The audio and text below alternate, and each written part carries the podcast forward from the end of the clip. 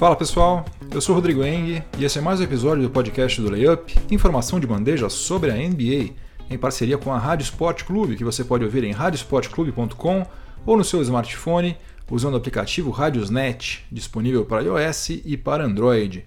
Esse aqui é o episódio de número 125 do podcast do Layup, que está sendo gravado numa quinta-feira, dia 25 de outubro, e os assuntos de hoje serão os seguintes. No primeiro período, eu vou falar sobre o Chicago Bulls, que venceu somente uma partida até agora na temporada 2018-2019 e está sofrendo com a ausência do Laurie Marketing machucado. Mas o Zach Lavine está registrando o melhor início de temporada de um jogador da franquia de Illinois desde Michael Jordan nos anos 1990. No segundo período, vou falar sobre o Milwaukee Bucks do Yannis Antetokounmpo, que venceu recentemente o Philadelphia 76ers e o Greek Freak anotou um triplo-duplo, né? Conquistou a quarta vitória nas quatro partidas disputadas nessa temporada. E também vou falar sobre o Toronto Raptors, de Kawhi Leonard e Danny Green, que é o outro time invicto na Conferência Leste. Toronto Raptors é, jogou cinco vezes, ganhou todos os, os jogos e está também despontando como sendo um time com chances de estragar os planos do Boston Celtics. No intervalo, no quadro Máquina do Tempo, nós vamos retornar até o dia 25 de outubro de 1985 para presenciar a estreia de Karl Malone na NBA. No terceiro período, vou voltar ao assunto daquela briga entre Rajon Rondo, Brandon Ingram e o Chris Paul. O Rajon Rondo prejudicou bastante o Lakers né, ao ser suspenso por três partidas, mas por outro lado ele conseguiu transformar o caráter do Chris Paul que já era um desafeto seu muito antes dessa briga, em um assunto na mídia norte-americana. E no quarto e último período, não olha agora, mas depois de ser durante anos motivo de chacota pelo péssimo desempenho na linha de lance livre, o DeAndre Jordan está com um aproveitamento excelente nas suas primeiras partidas pelo Dallas Mavericks. Então é isso, chega de delongas, vamos ao que interessa, o podcast do Layup está no ar. Até agora, dia 25 de outubro, o Chicago Bulls acumula três derrotas e apenas uma vitória. Está em 12 lugar na tabela da Conferência Leste, o que não é surpreendente, considerando-se que o Jabari Parker foi a única contratação relevante da franquia na última off-season e que o Laurie Markkinen ainda não atuou nessa temporada. Aliás, o finlandês está se recuperando bem daquela contusão que ele sofreu no cotovelo e não está mais usando tipóia, mas ainda não existe previsão de quando ele efetivamente vai retornar às quadras. O técnico Fred Hoiberg estava escalando o Bob Portis como titular da posição 4 e trazendo o Jabari Parker do banco de reserva, só que agora Bob Portis se contundiu no joelho e tudo leva a crer que agora o Parker vai ganhar a titularidade. Bob Portis deve ficar entre 4 a 6 semanas afastado das quadras, se tudo correr bem, né? porque essa história de joelho é um negócio complicado. Só que apesar desse início de temporada sofrível, né, com três derrotas e apenas uma vitória, está acontecendo uma coisa muito especial lá na franquia de Illinois. O Zach Lavine marcou 30 pontos na derrota para o Philadelphia 76ers, 33 pontos na derrota para o Detroit Pistons, 34 pontos na derrota para o Dallas Mavericks e agora marcou 32 pontos na vitória sobre o Charlotte Hornets, com direito a game winner nas cobranças de lance livre. Com essas performances, o Zaclavini somou 129 pontos nas quatro primeiras partidas da temporada, coisa que, segundo o Basketball Reference, só dois jogadores do Chicago Bulls tinham conseguido fazer até então. Red Tails, na temporada 1982-83, e um tal de Michael Jordan em nada menos do que seis temporadas. É brincadeira, Michael Jordan, né? Seis temporadas começando arrasador dessa forma.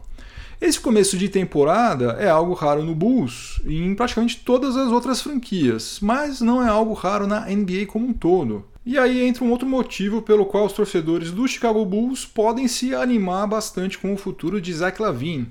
Apenas 33 jogadores tinham começado uma temporada marcando pelo menos 129 pontos nas quatro primeiras partidas. Desses 33, 32 foram All-Star pelo menos uma vez e a grande maioria deles é membro do Hall da Fama. Eu estou falando de gente do quilate de Oscar Robertson, Will Chamberlain, Jerry West, Karim Abdul-Jabbar, uh, Larry Bird, Julius Irving, Shaquille O'Neal, Kobe Bryant, entre várias outras lendas. É impossível prever o futuro, obviamente, né? Pode ser que o Zach Lavine se quebre amanhã e nunca mais volte a jogar. Deixa eu bater aqui. Mas ninguém registra esses números por acaso, né? Tanto é que numa liga que vai completar 73 anos de existência, somente 34 jogadores, agora incluindo o Zach Lavine, realizaram esse feito. Lembrando que em julho Zach Lavine assinou um contrato no valor de 78 milhões de dólares com o Chicago Bulls pelo prazo de 4 anos, até o final da temporada 2021-2022, quando ele ainda vai ter apenas 27 anos de idade. Portanto, há uma possibilidade considerável de que os torcedores do Chicago Bulls, que pediram as cabeças do Gary Foreman e do John Paxson, acabem pedindo desculpas à dupla de executivos do Chicago Bulls, principalmente se a gente considerar o caos que está sendo a passagem de Jimmy Butler pelo Minnesota Timberwolves. E aproveitando que eu estou falando sobre Bulls, eu quero registrar rapidinho o career high de um jogador que eu não considero ser digno de atuar na NBA, mas que eventualmente pode calar minha boca. Eu estou falando do Cameron Payne, ex-parceiro do Russell Westbrook naqueles cumprimentos e aquelas dancinhas pré-jogo. O Cameron Payne marcou 21 pontos e converteu 7 bolas de 3 pontos na vitória sobre o Charlotte Hornets. Aliás, ele só converteu arremessos de fora do perímetro nesse jogo. Olha, se ele se especializar em chutes de longa distância, como parece que é isso que está acontecendo, aí ele vai virar o jogo e tem tudo para fazer uma carreira longa na NBA. Tomara que aconteça isso.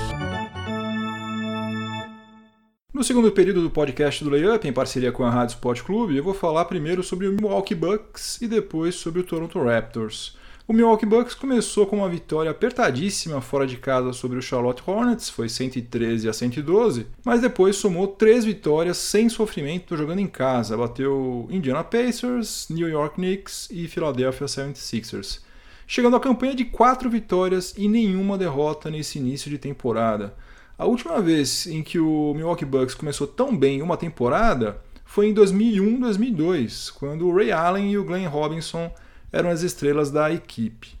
Contra os Sixers, o Yannis Antetokounmpo anotou seu primeiro triplo-duplo nessa temporada e o décimo da sua carreira. O Greek Freak saiu de quadra com 32 pontos, 18 rebotes e 10 assistências, além de dois roubos de bola e três bloqueios. Aliás, Aquela perspectiva de que ele iria melhorar nos arremessos de longa distância nessa temporada aparentemente estava completamente furada, porque até agora em quatro partidas o Yannis Antetokounmpo arriscou 15 arremessos de três pontos e só converteu um.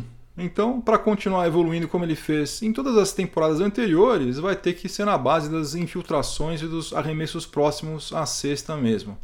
O Mike Budenholzer é um baita técnico, né? já tinha mostrado isso lá no Atlanta Hawks e está com um elenco muito bom em mãos. E o upgrade que o Bucks deu com o Brook Lopes na posição 5 foi sensacional. Ele está com média de 14 pontos por partida e só não matou mais bola de 3 pontos do que o Chris Middleton.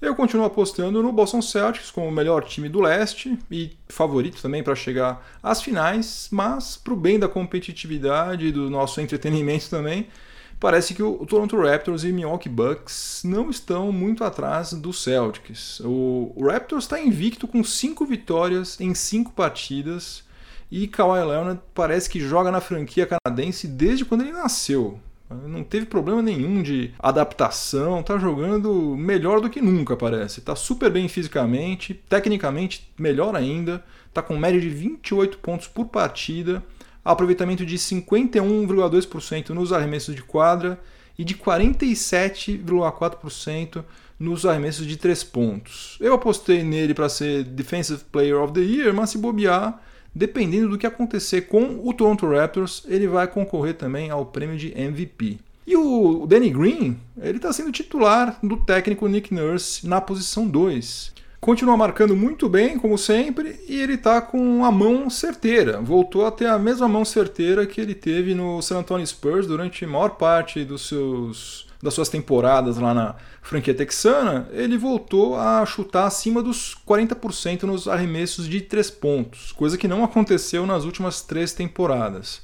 Olha, para a Conferência Leste ficar mais legal ainda, só falta acontecer uma coisa. Só falta o Detroit Pistons não ser fogo de palha e continuar com essa campanha que eles estão fazendo. Pistons também começou muito bem. Blake Griffin marcou 50 pontos outro dia. Então a gente pode ter Celtics, Raptors, quem mais? Sixers, Bucks E eventualmente Pistons daí já é uma, uma torcida minha, né? Eu torço para que eles consigam voltar a ser relevantes, brigando até o final para ver quem consegue se manter no topo da Conferência Leste. Vai ser bem bacana, vamos acompanhar de perto.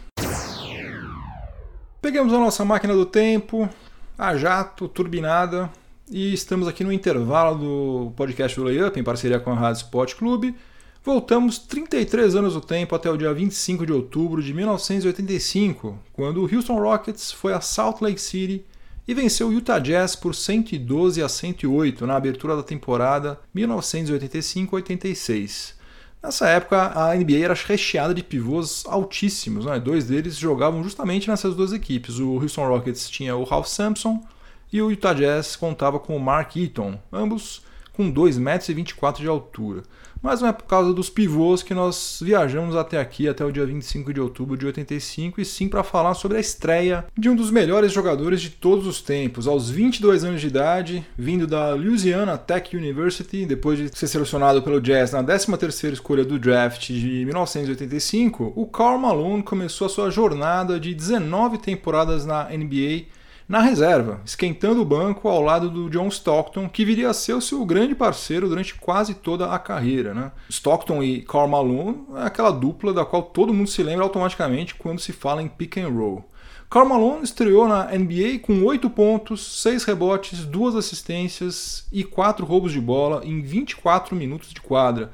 Não foi uma performance excepcional, mas tem alguns alas pivôs muito bem remunerados em atividade na NBA que nunca conseguiram registrar números é, semelhantes a esses em uma partida, como por exemplo Tobias Harris, que tem um contratinho de 64 milhões de dólares e já disputou quase 480 partidas na NBA. Na terceira partida, o Karl Malone já virou titular, condição que não perdeu até o final da carreira, quando foi caçar o anel de campeão ao lado do Shaq e do Kobe no Lakers sem sucesso, né? Mas mesmo sem nunca ter tido um título de campeão, o Karl Malone marcou fundo seu nome na NBA.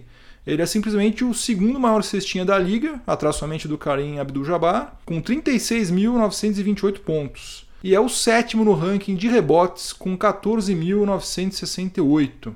Ele foi 14 vezes All-Star, 4 vezes membro do All Defensive Team, duas vezes MVP da temporada regular e é membro do Hall da Fama desde 2010. Então, no dia 25 de outubro de 1985, Karl Malone um dos melhores jogadores de todos os tempos, fez a sua estreia na NBA.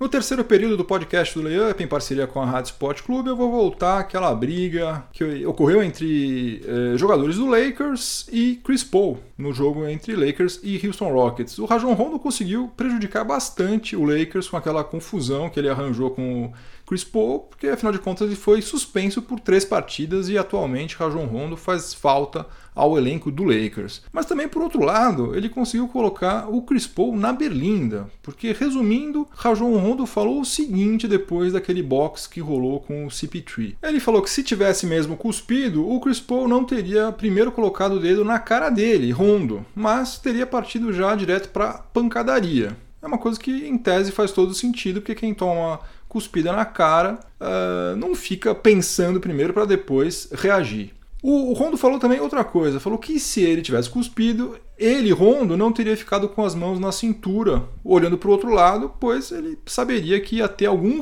algum revide, né? Que Chris Paul iria partir para cima dele, então ele não ia ficar moscando ali. E em terceiro lugar, e aí vem a parte pior de todas, Rajon Rondo falou o seguinte, que a NBA e a mídia de modo geral aceitaram a versão do Chris Paul porque não sabem como ele trata as outras pessoas e não sabem como ele é um péssimo companheiro de equipe. Bom, na verdade, a NBA e a mídia não ficaram do lado do Chris Paul. Acontece que algumas horas depois do jogo apareceu um vídeo mostrando claramente que Rajon Rondo deu sim uma cuspida quase imperceptível na direção do Chris Paul. Chris Paul demorou um pouquinho para processar que ele tinha acabado de sofrer uma cusparada na cara. Quando ele percebeu, ele reagiu. Então, basicamente, Chris Paul levou uma cuspida na cara, levou um soco na cara e outro nas costas depois do Brandon Ingram, pegou um gancho de dois jogos e ainda por cima passou a ter o seu caráter discutido na mídia norte-americana, porque essas declarações do Rondo obviamente viraram assunto. Aparentemente, mais de um ex-companheiro de equipe do Chris Paul no Los Angeles Clippers está confirmando essa má reputação que o Rajon Rondo disse que ele tem entre os jogadores. Alguns abertamente, como é o caso do Glenn Big Baby Davis, outros em off. E por que motivo Chris Paul não seria bem quisto pelos outros jogadores, por seus companheiros de equipe? Dizem que ele tem um relacionamento melhor com os técnicos e com os membros do front office do que com os companheiros de equipe e que ele também tem um comportamento mais parecido com o de um político do que com o de um jogador de basquete que ele é sempre o primeiro a apontar as, as, falhas dos outros, mas que é um cara que nunca admite os próprios erros. É claro que eu não conheço Chris Paul, obviamente, mas é para perceber que ele é, não é um dos caras mais simpáticos e nem o tipo de cara que tem a necessidade de ser popular. Né? Ele ficou seis anos no Clippers e não criou nenhum grande vínculo de amizade por lá. E por conta disso, muitos dizem que ele é um cara individualista ao extremo. Né? Agora, ironicamente, o único jogador que fez mais assistências do que ele nesse século XXI foi o Steve Nash, que é um cara que foi recentemente incluído no Hall da Fama.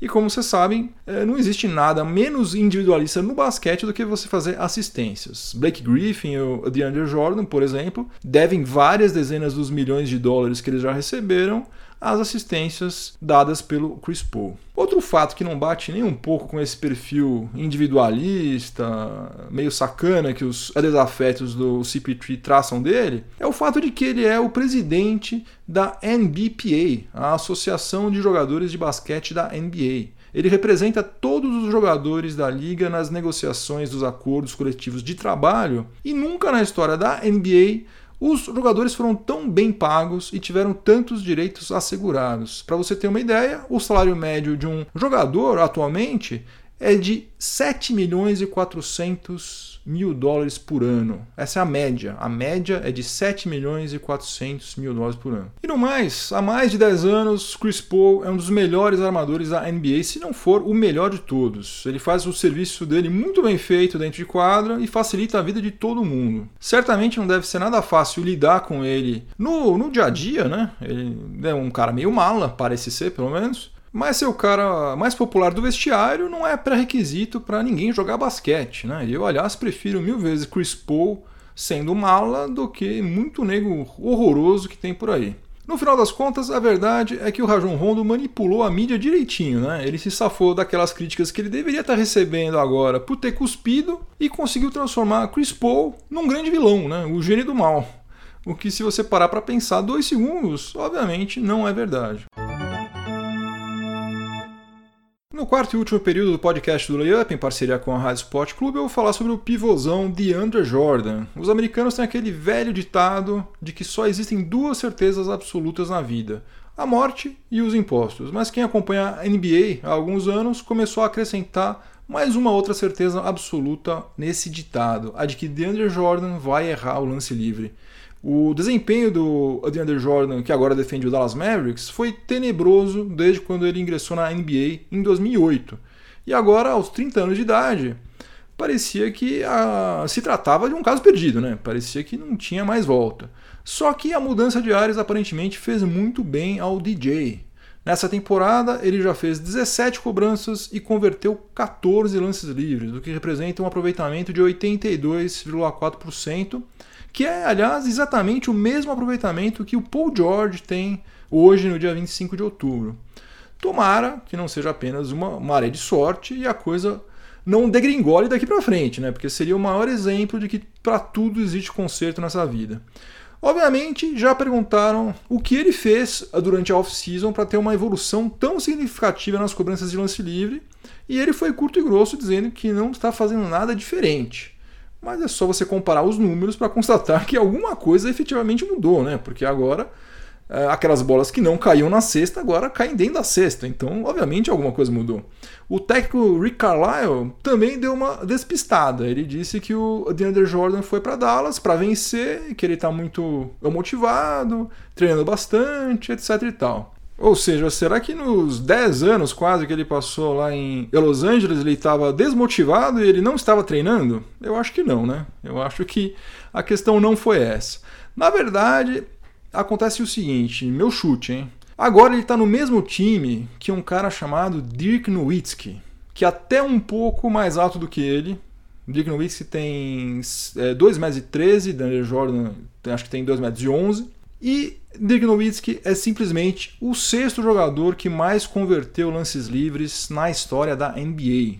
Eu aposto que o Dirk Nowitzki deu meia dúzia de conselhos para o DeAndre Jordan, que ele nunca tinha recebido de ninguém, e agora ir para a linha de lance livre está deixando de ser uma tortura para ser um prazer, né? Porque quem jogou já é, você sabe, né? Quando você sofre uma falta e você sabe que o jogo vai parar e você vai bater lance livre, se você é um cara preparado, cobra bem, tem confiança, você vai para a linha de lance livre feliz da vida, sabendo que você vai pontuar.